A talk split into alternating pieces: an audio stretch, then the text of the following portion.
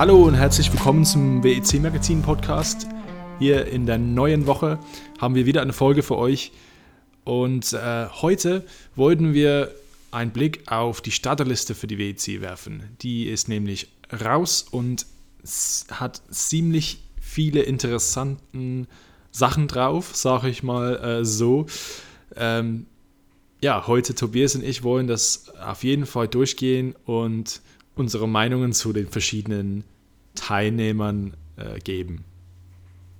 Wenn ihr was dazu sagen wollt, dann schreibt uns jederzeit ähm, auf WIC Magazin Twitter und Instagram und Facebook. Ansonsten podcast.wicmagazin.de. Ähm, ja, ich habe diese Liste gerade vor mir und äh, da sind drauf 13 Autos in der Hypercar-Klasse. Wahnsinn. 13.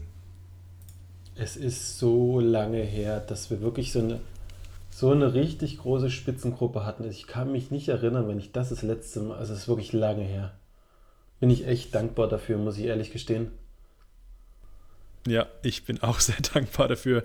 Eigentlich ein bisschen so ungläubig, dass das überhaupt gleich auf uns äh, zukommt, nachdem wir so lange mit, äh, seien wir ehrlich, ja, relativ wenigen Autos ähm, zurechtkommen mussten.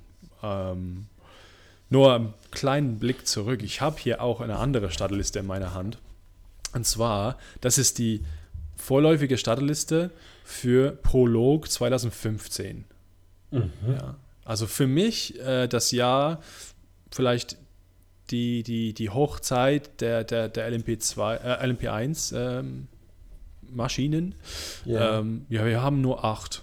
Acht Stück damals. Zwei Toyota, zwei Audi, Collis, Porsche und Nissan. Und damals hatten wir schon gedacht, ey, das ist ähm, die, das beste Jahr überhaupt. Ähm, also jetzt 13 Autos zu haben im Hypercar, das ist schon eine Hausnummer. Und das ist erst der Anfang, das wird dann nächstes Jahr noch mehr. ja, das ist ähm, unglaublich, oder? Es ist wirklich. Cool. Okay, wem haben wir denn hier auf dieser Liste? Wir haben also, ähm, wir, zwei Toyotas. Die Nummer, Kandidaten durchgehen, die vielleicht ja. fix sind, wo wir wissen, dass sie definitiv starten werden. Weil es gibt zwei Kandidaten, die noch ein Fragezeichen haben. Ja. Genau. Also vielleicht chronologisch die Startnummer 2, was mich auch ein bisschen überrascht von der Wahl, Cadillac Racing. Ähm, haben wir so, glaube ich, noch nie im WEC-Kontext gehabt bisher, Cadillac.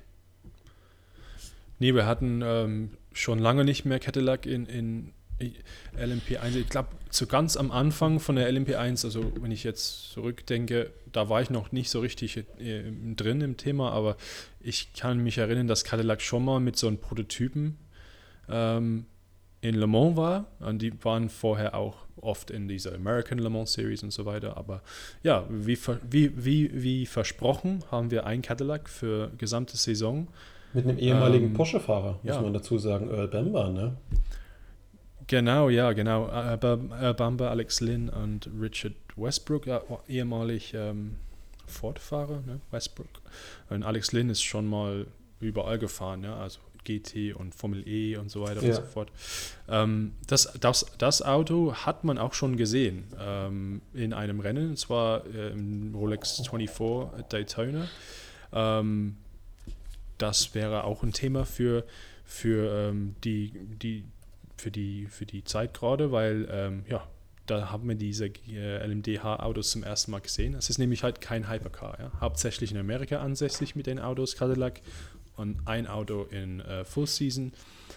Ähm, ein, ach so, einer der Gründe, warum sie ein Auto für, das, für die gesamte Saison einsetzen, ist, dass sie ähm, dadurch ein zusätzliches Auto für Le Mans bekommen könnten, wenn's, wenn es ihnen, wenn es denen zugeteilt wird von den Organisatoren, könnten sie dann ähm, noch ein Cadillac bekommen. Der nächste auf der Liste? Ähm, die nächsten zwei wären dann die Porsche Penske-Fahrzeuge. Ja, genau. Startnummern 5 und 6, also die traditionellen Nummern nimmt man sich da, die jeder irgendwie schon mal gehabt hat. Ähm, ich glaube, über die haben auch relativ viel gesprochen. Auch viele vertraute Namen. Kevin Estre dabei, André Lotterer dabei, mhm. Laurens Fanto ist dabei, Fred Makowicki, Michael Christensen, Dane Cameron. Also muss ich sagen, zwei starke Fahrzeuge. Bin ich sehr gespannt. Ja. Hier haben wir, glaube ich, auch schon Daytona gesehen, ne? wie du, wie du gerade angerissen hast. Genau, wir hatten die in Daytona gesehen, aber komplett andere Crews. Also es waren dann die wirklich die US-amerikanische okay. Crews waren dabei. Hier interessant bei Porsche finde ich, dass ähm, wir haben ein paar alte Hasen, sagen wir so, Lotterer ähm, ist so, würde ich so einordnen. Der hat schon mal, da ist doch dreimal, dreimal Le Mans-Sieger. Ähm, aber dann haben wir diese GT-Fahrer, die jetzt den Schritt nach vorne machen und sagen, okay, wir wollen jetzt Prototyp machen. Das, das wäre halt Estre, ähm, Christensen, Vantor, Makovici auch ein bisschen. Ähm, bin gespannt, wie sie sich schlagen, also wie mhm. sie jetzt den Übergang zum Prototyp-Fahren ähm, schaffen, ob sie da gut, ähm, ja, ob sie sich gut, ähm, ja, gut performen oder ob sie irgendwie Probleme haben. Also da werde ich auf jeden Fall äh, ein Auge drauf halten. Genau, ein Auge auch drauf halten können wir, glaube ich, auf die aktuellen Weltmeister. Toyota mit der 7 und der 8. Völlig unverändert soweit. Spannende Frage ist halt, wir haben sie dieses Jahr wieder die Routine, um irgendwo als neuer Weltmeister vom Platz zu gehen. Wäre ein starker Titel, gegen so ein Feld sich durchzusetzen. Ähm, aber ich glaube, die müssen jetzt niemand groß was beweisen. Ja. Nee, aber sie haben jetzt das erste Mal die Gelegenheit, richtig gegen, gegen Konkurrenten einzutreten und was zu zeigen. Hey, wir, wir haben jetzt nicht einfach so hier fünf Jahre hintereinander ab, aufgeräumt in Le Mans, sondern wir hatten das Zeug dazu. Ja. Also ich glaube, das wären den auf jeden Fall dieses Jahr noch wichtiger, dass die da richtig äh, viel zeigen. Ähm, ja, das erste äh, Hypercar, das wir heute erwähnt haben, die anderen zwei waren ja LMDHs, also wirkliche Le Mans Hypercar von Toyota immer noch. Ähm, große, keine großen Updates dieses Jahr. Ne? Das kommt vielleicht ja. nächstes Jahr, habe ich gelesen. Also wie, wie, wie gewöhnt. Eigentlich der Nachteil von diesem Auto ist, dass das gar nicht so aussieht wie ein Toyota. Also vielleicht könnten sie ein bisschen dran, dran basteln für nächstes Jahr oder wenn sie irgendwie eine Evo-Version machen oder sowas. Also Porsche und Cadillac haben da ein bisschen mehr ähm, von ihren Straßen äh, von der Straßensprache, sage ich mal so. Muss man dazu sagen, ist aber auch das Grundkonzept von den LMDH-Fahrzeugen, dass die halt wirklich dieses Straßenkit bauen können. Das ist beim Hypercar wieder ganz anders gewollt. Ne? Hypercar soll bewusst ein reinrassiger Sportwagen ja. sein, der jetzt nicht unbedingt Straßenbezug hat. Ja, aber ich finde, dass ähm, bei den anderen Kandidaten hier hat es doch deutlich besser gelungen, dass die da ähm, wirklich ähm, die Marke auf die Strecke übersetzt haben, quasi, dass die wirklich das ja. genommen haben und das in ein Rennauto gepackt haben, finde ich. Ja, ähm, gut, dann wären. Das nächste ähm, Doppelpack vielleicht? Hätten wir noch zwei. Ja, zwei von, ähm, der, von dem großen Namen, größt, von den größten Namen aller Namen vielleicht. Ja, Ferrari, ja. Äh, zwei Ferraris, Werksautos, eingesetzt von AF Corsa. Ferrari 499P. Ähm, ich bin, ich glaube, ich habe diese Fahrerpaarungen genau vorhergesagt vor zwei Jahren. Übrigens. Vielleicht nicht ganz, aber. Wir hatten alle dunkel spekuliert, ja, die, dass die, es viel GT-Fahrer wären, ja. Aber es sind, ich finde es cool, dass die wirklich alle von der GT, ähm, die haben die alle mitgenommen quasi. Das finde ich cool. Ähm, ich glaube, das hat auch Der zwei... Einzige, der jetzt nicht dabei ja. ist. Ja. ja. Sprich weiter, bitte.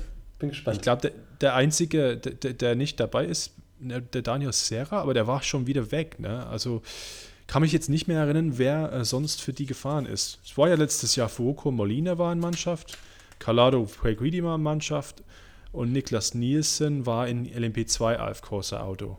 Der Einzige, genau. der da fehlt, oh, wie, wie hieß er denn? Ne, der, der Rovera, Alessio Rovera. Rovera, ich dachte gerade Daniel Serra war auch bei, bei Ferrari genau. gewesen. Also ich denke, bei den, bei den sechs Fahrern, also der sechste ist natürlich äh, Giovinazzi, Antonio Giovinazzi, ehemaliger Formel-1-Fahrer und äh, Das ist für mich die überraschendste Wahl, der Giovinazzi. Also da schade, dass Dominik jetzt nicht dabei ist. Der könnte uns eine Abhandlung wieder über Giovinazzi wahrscheinlich machen.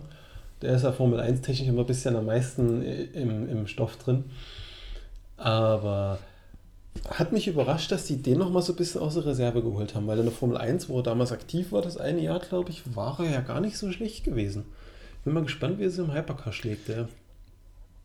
Also ein Kumpel von mir, ähm, einer meiner besten Kumpels aus England, das ist sein Lieblingsfahrer gewesen.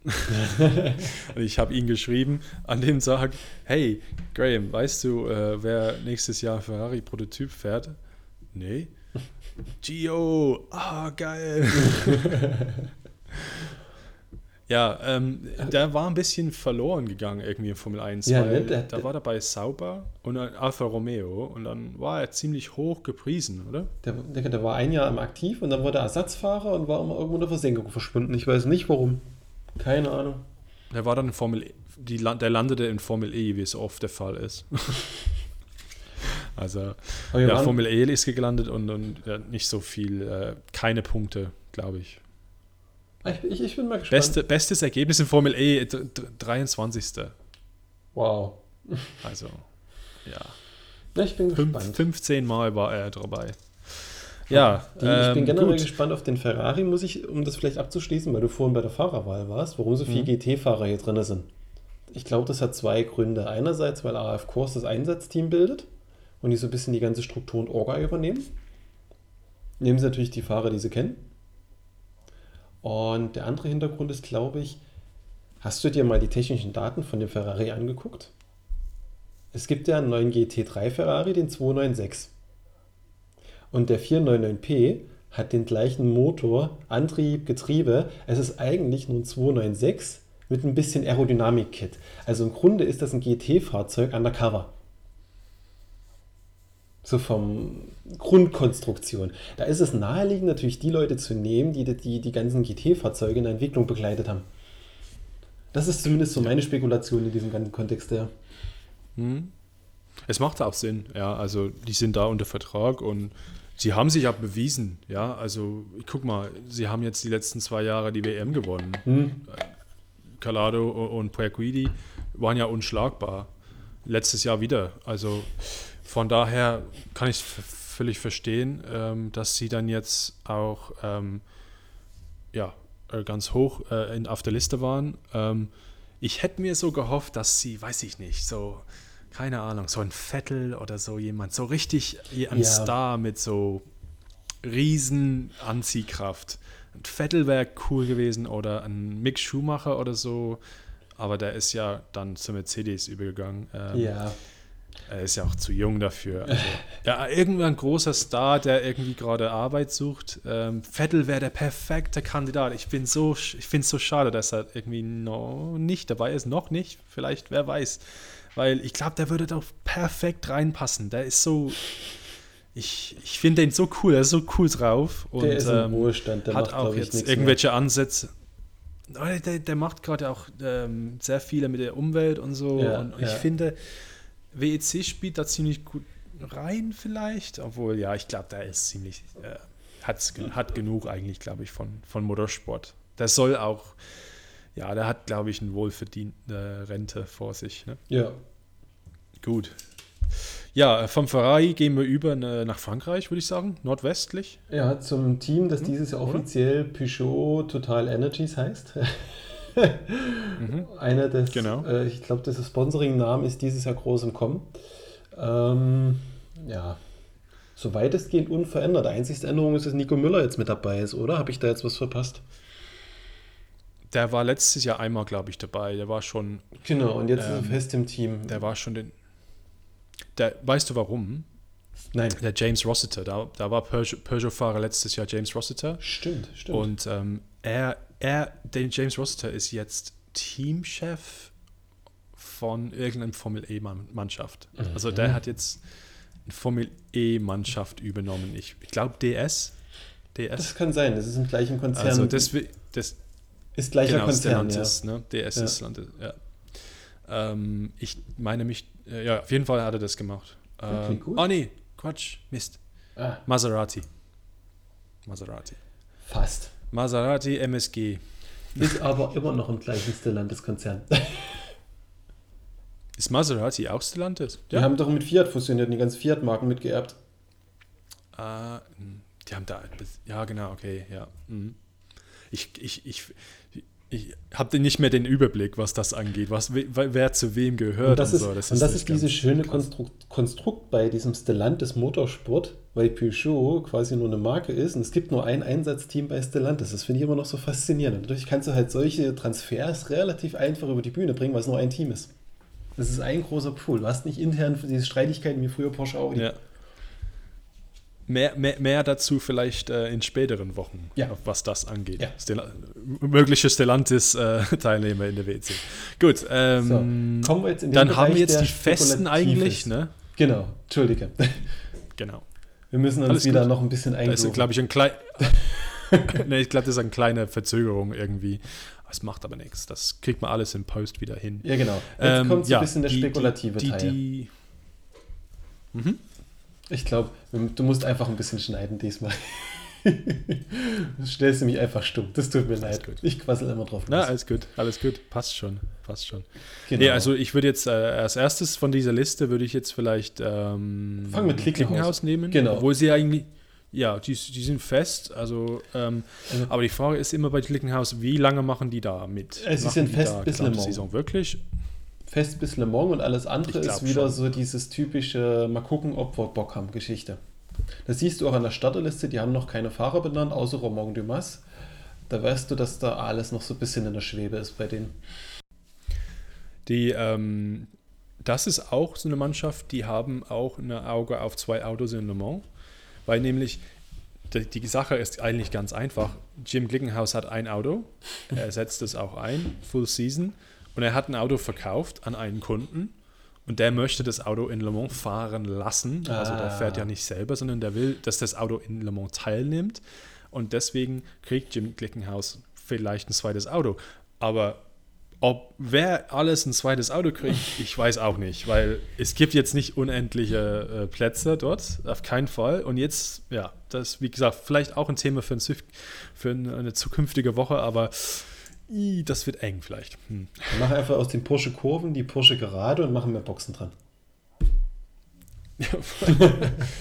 Ich meine, ich glaube, ich habe mich erinnert, ich hab, einmal habe ich gehört, wenn man bei den Sebring 12 Stunden, wenn man die Anzahl von Autos auf der Strecke pro Kilometer oder pro, ja, pro Kilo, Kilometer nimmt und übersetzt es auf Le Mans, dann hätten man in Le Mans 120 Autos. also Sebring ist so klein und da fahren halt immer 40 oder damals fuhren halt 50 Stück oder so. Wahnsinn. Ähm, wenn man das auf Le Mans übertragen würde, dann würde man bei 120 landen ungefähr. Also, ja. Es gibt auf jeden Fall Platz nach oben, glaube ich, in Le Mans. Und, und besonders, wie gesagt, das ist vielleicht ein Thema von anderes Mal, aber ähm, besonders, wenn man bedenkt, dass ähm, wir, wir, wir bewegen uns Richtung nur Prototyp und GT. Ja. ja, stimmt, stimmt. Also diese LMP2 langsamere, langsamere Prototypen, die mal öfters im Weg stehen und so, die halt zu viel gemeinsam mit den Hypercars haben, die verschwinden. Und GT und Hypercar ist komplett verschiedene Kon Kon Konzept. Also ähm, die Überholmanöver sind da viel sicherer, weil entweder gehen sie in, in den, auf, auf den Geraden vorbei oder beim Bremsen können viel besser bremsen. Also ja, genau. Gut. Ähm, nach dem kleinen Ausflug äh, in zukünftige Folgen würde ich vorschlagen, wir machen mal ganz schnell einen Abriss bei den Kandidaten, wo wir noch nicht so ganz wissen, ob sie wirklich starten werden. Ähm, einerseits haben wir da ehemalige bei Collis Team, was jetzt unter, eigentlich unter dem Namen Floyd Wenwell Racing Team antreten wollte, mit dem Wenwell Wenderwell. ähm, da ist das Problem, dass wohl die Markenrechte, wie du geschickt hattest, äh, nicht, doch nicht ganz sicher sind, oder? Habe ich mich hab ich da verlesen? Ähm, jein. Ähm, es ist ziemlich kompliziert alles. Ich habe das ein bisschen, habe mich ein bisschen belesen, habe versucht, das zu verstehen. Ähm, und so wie ich das verstehe, ist, ist folgendermaßen: Es gibt zwei Parteien. Es gibt SEM, ansässig in Großbritannien oder im Vereinigten Königreich, und es gibt PMC GmbH, ansässig in Deutschland, ähm, auch, auch bekannt als ähm, also die Firma hinter bei Collis und Colin Collis und jetzt hinter dem Vanwall Racing Team. So, Vanwall ist ein Markenrecht, also der Name Vanwall hat einen Wert und ähm, alle natürlichen Personen können sich äh, solche Markenzeichen ähm, ja, äh, können Einträge machen, damit die geschützt sind. So, ähm, Col Collis PMC GmbH, die Firma hinter bei Collis, hat die globalen Rechte für die Marke One Wall eintragen lassen, erfolgreich und besitzt sie auch schon seit 2021. Daraufhin hat die Firma SEM in Großbritannien gesagt, hey, Moment mal, wir nutzen doch die Markenrechte für den Namen Van Wall. Ähm, wir wollen äh, nicht, dass ihr die nutzt. So, das haben sie dann nicht, äh, nicht irgendwie juristisch oder sonst wie, sondern einfach so gemacht, dass ähm, das Van Wall, ja, hey, wir wollen die doch benutzen. Ähm, dieser Vorgang oder Verfahren ist es jetzt nicht, Patentverfahren könnte man vielleicht sagen, oder Markenrechtverfahren wurde dann suspendiert, weil auch Collis einen Löschungsantrag gegen SEM vorgelegt hatte. Vielleicht davor, ich weiß es nicht, warum ein Vorgang präferiert wurde in diesem Fall, also warum eins bevorzugt wurde. Auf jeden Fall ist es so, dass, dass die Behörde, es ist kein Gericht, der Behörde, die European Patent Organization oder irgendwas, gesagt hat, okay, wir entscheiden erstmal über PMCs bzw. Collis Antrag über SEM, bevor wir über SEMs Antrag über Collis entscheiden. Und das wurde jetzt entschieden. Und zwar Collis Antrag auf Löschung von der Markenrechte von SEM für den Namen Van Wall wurde abgelehnt. Das heißt, SEM darf ihre Autos oder was auch immer sie mit der Marke Van Wall machen, sie darf das jetzt weiterhin machen. Ja? Das ist aber nicht irgendwie, hat keine negativen Auswirkungen auf Collis oder auf PMC oder auf Van Wall in der WEC. Nein, im Gegenteil. Das, das hat darauf, äh, dazu hat sich nichts geändert. Ähm, das heißt, es gibt keine Gefahr, dass irgendwie, oh, Van Wall darf nicht in der WC antreten bei dies, weil das. Nee, stimmt alles nicht. Die einzige Entscheidung, die getroffen worden ist in letzter Zeit, ist, dass SIM die Sachen, die sie machen, Van Wall nennen darf. Fertig. Und ähm, ansonsten gibt es noch diese, dieses Verfahren von SIM auf Löschung in der EU von, von Collis, PMCs, Magenrechte. Das ist eine andere Sache.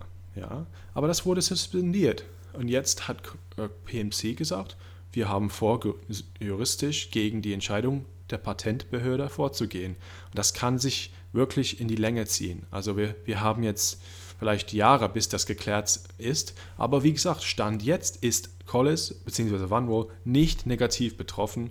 Das heißt, alles ist beim Alten und das eine Gefahr und ein Risiko, dass Collis nicht in der WEC antreten darf.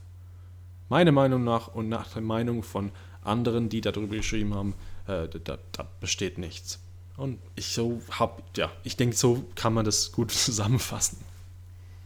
Haben wir schon wieder ein, haben wir ein Sonderthema schon wieder eingeschoben, was gar nicht so geplant war. Aber das, das Thema ist so komplex geworden, da durchzusteigen ist auch unglaublich schwierig. Ich wollte jetzt nur vielleicht, wir können ja über, überleiten auf die, auf die, ähm, auf die anderen Privatmannschaften, die jetzt auch Probleme genau, haben. Genau, das war jetzt mein Versuch, genau. Wir haben zum Beispiel das Team Proton Competition jahrelang äh, GTHM gefahren, auch mit einem Fahrzeug in der GTHM vertreten, wie ich es überblicke. Aber das zweite Fahrzeug, was wir sonst hatten von dem Team, nee, ist sogar, also zwei Fahrzeuge GTHM. Was aber zusätzlich geplant ist, ist eigentlich ein drittes Fahrzeug in der Hypercar-Klasse. Und dort ist aber jetzt der Knackpunkt, ich habe den genauen Kontext gerade nicht im Kopf, aber ich habe gelesen, dass Porsche gesagt hat, dass da Fahrzeug kann nur eingesetzt werden, wenn bestimmte Kriterien erfüllt sind beim Porsche Werksteam und erst dann kann das eingesetzt werden. Ich weiß nicht, ob du da mehr weißt. Ähm, ja, ähm, nur das, das, erste Rennen äh, dieses Jahr in Imsa ähm, war der erste Einsatz für Porsche und ähm, ähm, da hat man was gehört vom Fahrerlager, zum Beispiel Ende April soll es sein. Erst Ende April hm. sollten die Kundenautos fertig sein. Geil. Also guck, guck mal den Kalender an. Okay, da ist Sebring raus, sicher. Sie ist, ist schon raus. Also die werden nicht in Sebring sein. Portugal ist Da raus. ist Portimao raus. und Spa vielleicht auch. Spa ist Ende April. Jein. Es, es ist Ende April. Also Auslegungssache. Es kann natürlich auch sein, dass erst ab 30. April ist das Auto fertig. Da ist dann Spa auch wieder vorbei. Ja, ja, ne? nee, ich meine ich mein jetzt nur, auf jeden Fall ist es knapp. Und auf jeden Fall, die können jetzt nicht das Auto geliefert bekommen und dann gleich sagen, hey, und ab nach Spa. Das geht doch nicht. Also die müssen doch testen. Und ähm, also ich rechne jetzt nach der Information, ich rechne mit denen erst im Monza, ja. denke ich. Das wäre jetzt ähm, Und da ja, muss ich ehrlich sagen, zumutbar. da muss ich ehrlich sagen, macht es Ferrari schlauer in dem Moment. Ferrari sagt, wir machen dieses Jahr keine Kundenautos, wir entwickeln das Auto dieses Jahr fertig, gucken, dass es funktioniert und wenn wir sagen, wir sind zufrieden, erst ab dem Zeitpunkt sprechen wir gezielt unsere Kundenteams an, die wir wollen, dass sie das einsetzen und fertig. Und Porsche macht halt wieder, wie wir es vorhin schon hatten, es ist ein Teil von dem Geschäftskonzept, dass sich das, das ganze Ding trägt, dass sie die Fahrzeuge verkaufen. Das machen ja mit den Porsche Cups ähnliche Geschichte. Die verdienen damit ihr Geld. Aber ich finde es fragwürdig, dann die Ja. Teams so vor veränderte Tatsachen zu stellen und zu sagen, die planen Full Season, schreiben sie Jahresbeginn ein und du kannst vielleicht gar nur eine halbe Saison fahren. Finde ich echt eine dreiste Geschichte. Auch gerade wenn du siehst, das andere Team, das, das Hertz-Team Jota, ja, die stecken da ja richtig Kohle rein, auch der Sponsor. Das kannst du niemand erzählen. Ja, es ist auf jeden Fall. Ich weiß jetzt nicht, ob es unvorhersehbar war oder ob sie davon irgendwie eine Ahnung hatten, dass das passiert.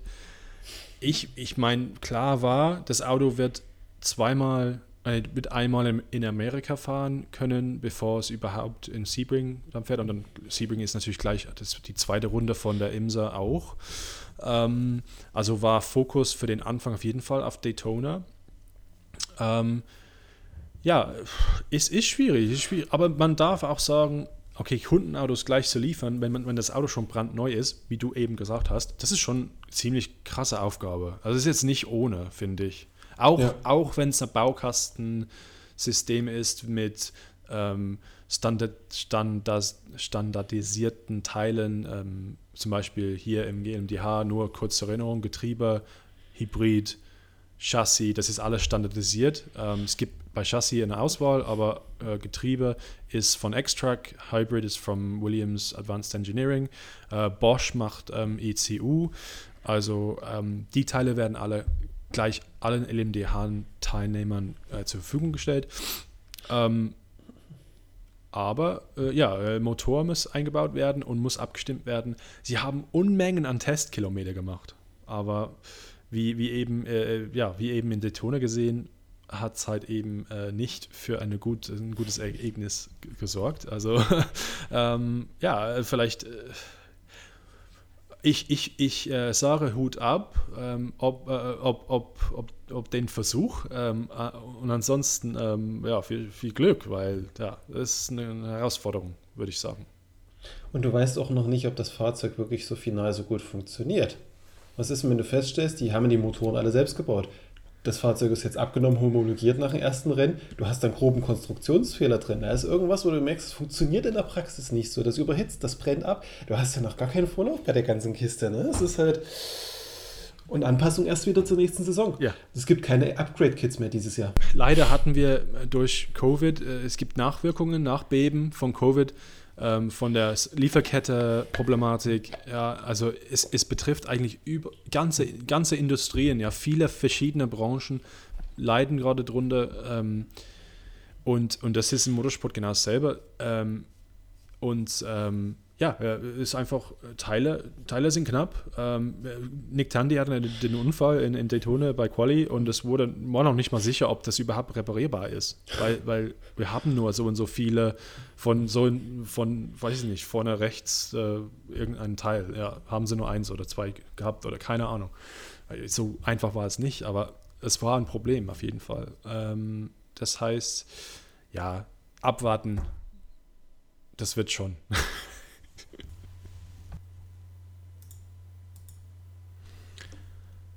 So, das waren die, ja, die 13 Teilnehmer in der Hypercar-Klasse. Ich glaube, dieses Jahr ist der Fokus auf jeden Fall da drauf. Aber wie immer in der WEC gibt es mehrere Klassen und wir haben noch zwei weitere Klassen. und eine Stadtliste jeweils für die zwei. Ähm, was gibt es denn sonst in der Stadtliste ähm, für interessanten Teams aus deiner Sicht? Ich würde noch zwei Überraschungen vielleicht auf der Starterliste ansprechen, weil LMP2 und GTAM, wen es interessiert, kann er gerne bei uns auf der Website nachlesen. Gibt es einen guten Artikel dazu. Ist auch die Originalliste verlinkt.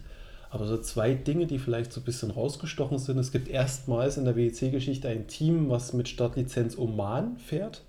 Das ehemalige TF Sport Team mhm. fährt jetzt als Einsatzteam für ORT. Noch nie gehört. Ähm, auch das ist äh, Oman Racing Team. Ach, okay, super, klasse.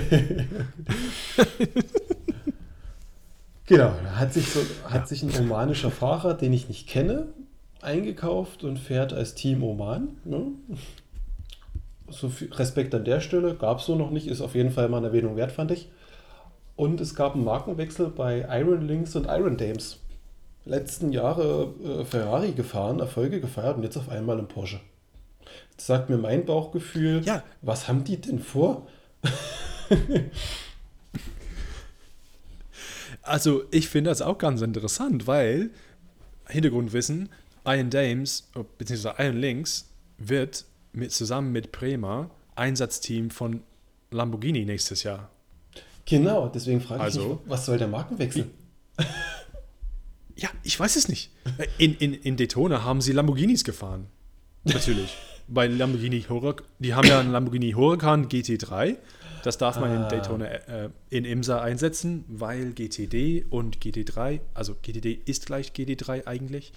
Ähm, hier haben wir noch ein Jahr Übergang GTE. Das ist, die, das ist wirklich die letzten Reste von der GTE-Regelung, sehen wir gerade noch. Ähm, und es gibt kein Lamborghini GTE. Ich ne? glaube, das Problem ist diese Rivalität zwischen Ferrari und Lamborghini, wer denn das geilere italienische genau. Sportfahrzeug baut. Und die wollen einfach nicht, dass die im Ferrari da rumfahren. Richtig. Du wirst, du wirst jetzt nächstes Jahr ähm, ein Einsatzteam haben und du bist Lamborghini-Chef und du sagst, ah ja, um Gottes Willen fährt ihr dieses Jahr noch ein Ferrari rum. Also das geht ja gar nicht. Und dann haben sie sich halt zwei Porsches gekauft. naja, kann man machen. Die spannende Frage ist, die, die haben sich alle, gerade das Frauenteam, die haben sich alle so eingeschliffen und Superleistung Ferrari gemacht. Die haben das auf den Punkt abgestimmt, das Fahrzeug. Jetzt mit einer komplett neuen Datenbasis anzufangen, ich weiß nicht, ob das so förderlich ist, muss ich ehrlich sagen. Also ich glaube ich glaub eher, das ist so ein, ein Jahr, wo, wo alle nochmal Endurance-Erfahrung sammeln. Wir hatten letztes Jahr gesehen, wie, so, wie, wie gut sie waren dann ähm, im Laufe der Zeit. Dann kam der Pole, dann kam das Podium und es kam und es hat nur noch ein bisschen gefehlt für den, äh, für den Sieg.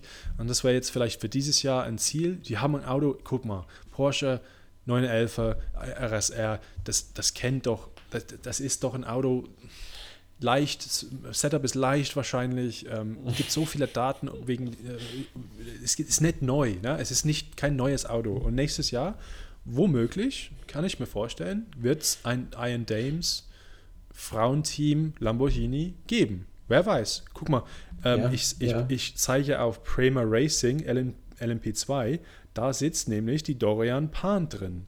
Und die ist auch eine, eine junge Franzosin, mhm. ähm, war letztens äh, im GT-Bereich unterwegs und dieses Jahr fährt sie im Prema mit, ähm, glaube ich, Danny Quiert. also okay. der ist wieder da. Der fährt jetzt für Bremer, ja. Also ja, äh, interessante Geschichte, interessante Konstellation. Vielleicht auch ich hoffe ähm, wirklich, dass sie da ein bisschen Erfolge feiern können. Es, äh, in dem Kontext ist vielleicht auch ganz spannend, wie du sagst, eigenes Frauenteam ja das Lamborghini-Projekt Fuß fasst, wenn die Gerüchteküche stimmt, auf dem eingestellten Audi-Projekt. Also das ist die Grundlage für den Lamborghini. Das wird ja technisch weiterentwickelt. Wenn, wenn weiß nicht, ob es 100% stimmt, aber ich meine es irgendwo gelesen zu haben.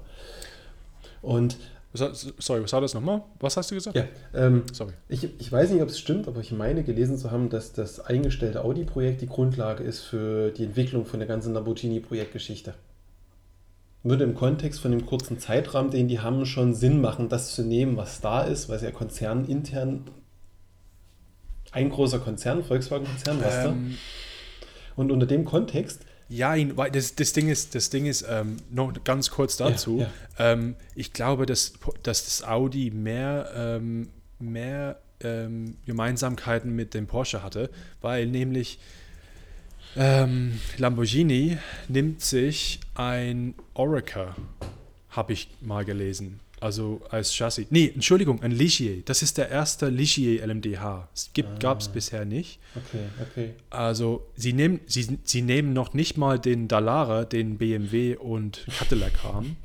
Ähm, Porsche hat einen Multimatic, Audi hatte, glaube ich, einen Multimatic. Ein Lamborghini geht jetzt wirklich in eine andere Richtung. Also vielleicht gibt es da ein paar bisschen so Austausch mit Wissen und so.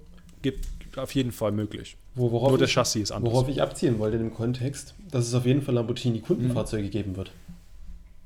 Und wenn du natürlich so ein Kundenteam hast wie Iron Links oder Iron Dams, kann ich mir gut vorstellen, weil Bremer macht da, glaube ich, einen Haupteinsatz, so wie ich das jetzt im, im Hinterkopf hatte. Aber nur so am Rande. Ja, das ist die sind gemeinsam, die sind gemeinsam. Ähm, ja. Die sind auch in Monza ähm, gemeinsam aufgetreten. Da war ich ein bisschen, das wusste ich nicht, dass die gemeinsam auftreten. Und da, dann waren wir alle zusammen. Also die, die, die ganzen Zeichen und, und ja, Marken und so.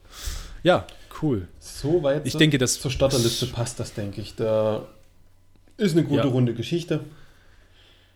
Ich freue mich auf diese Saison. LMP2 ist jetzt eigentlich ziemlich, ziemlich ähm, ähnlich zu letztem Jahr, eigentlich, ja. wenn man da jetzt anguckt. Also gibt es da kein, keine großartigen Änderungen. Ähm, ja, auf jeden Fall 38 Autos insgesamt. Nee, genau, genau. Ja, 38 Autos. Ähm, es kann, von mir aus kann es losgehen. Ich freue mich, also ich bin gespannt. Ja, wir sehen sie alle in Sebring bald. Genau. Ach, vielleicht nicht, also nicht alle, wir sehen aber viele davon. Gut, dann ähm, für dieses Thema, denke ich. Lasst euch überraschen, was nächste Woche kommt. Neue Woche, neues Thema. So zumindest unsere Ideale, die wir uns vorgenommen haben fürs neue Jahr. Mal schauen, was draus wird. Genau. Ähm, vielen Dank fürs Zuhören und ähm, ja, bis nächste Woche.